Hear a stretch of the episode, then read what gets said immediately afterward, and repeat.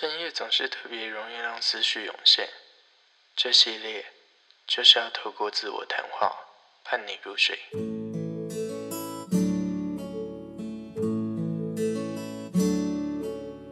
欢迎收听这一集的深夜食堂。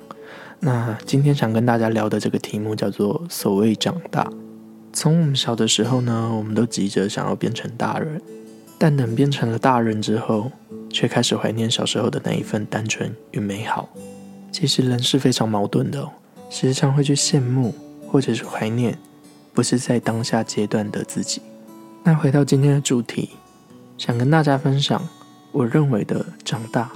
当然，每个人对于长大的定义都不一样，它可能是一个转变，甚至有时候其实只是一瞬间，突然你的心境被带到了另一个境界。然后你就会发现，你自己看待世界的想法改变了。你说不上来那是一种怎么样的感觉？你曾经很在乎的事情，好像变得云淡风轻，也不是不在意了，只是放下了。那在这边，我想跟大家分享，我曾经在一个地方看到一句对于长大的注解：喜欢的东西固然喜欢，但是可以不占有。其实我自己蛮喜欢这样的一个诠释。在过去呢，我们总在追逐这些自己喜欢的东西，然后拼了命的去完成它，去拥有它，仿佛得到了它呢，就是全世界最幸福的人。可是相反的，如果自己投入跟努力了很久，最后呢，自己喜欢的东西一样得不到，这时候我们的心境就会改变，有一种呢，就会开始去否定原先喜欢的东西，觉得那个东西也没那么好。我也不想要有，但其实是因为情绪使然。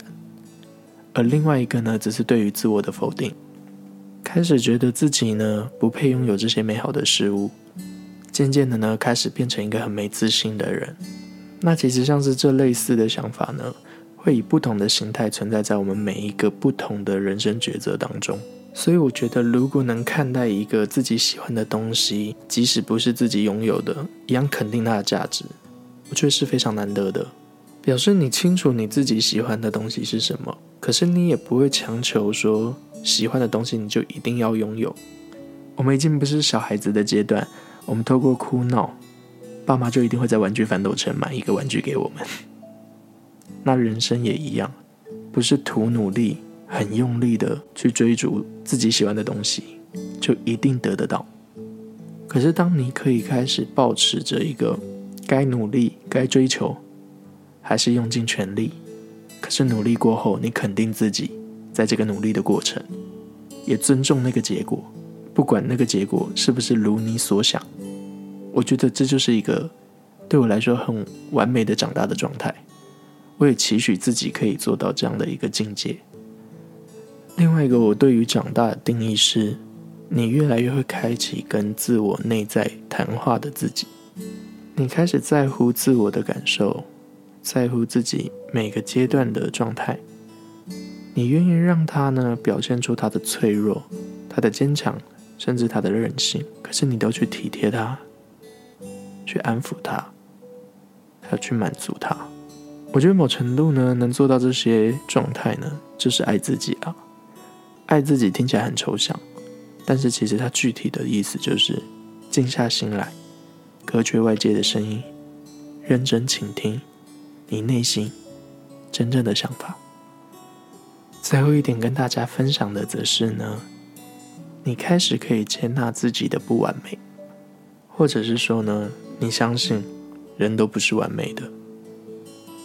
用这样的方式呢，别太苛刻自己，同时去了解自己，你承认自己哪边不足，哪边不完美。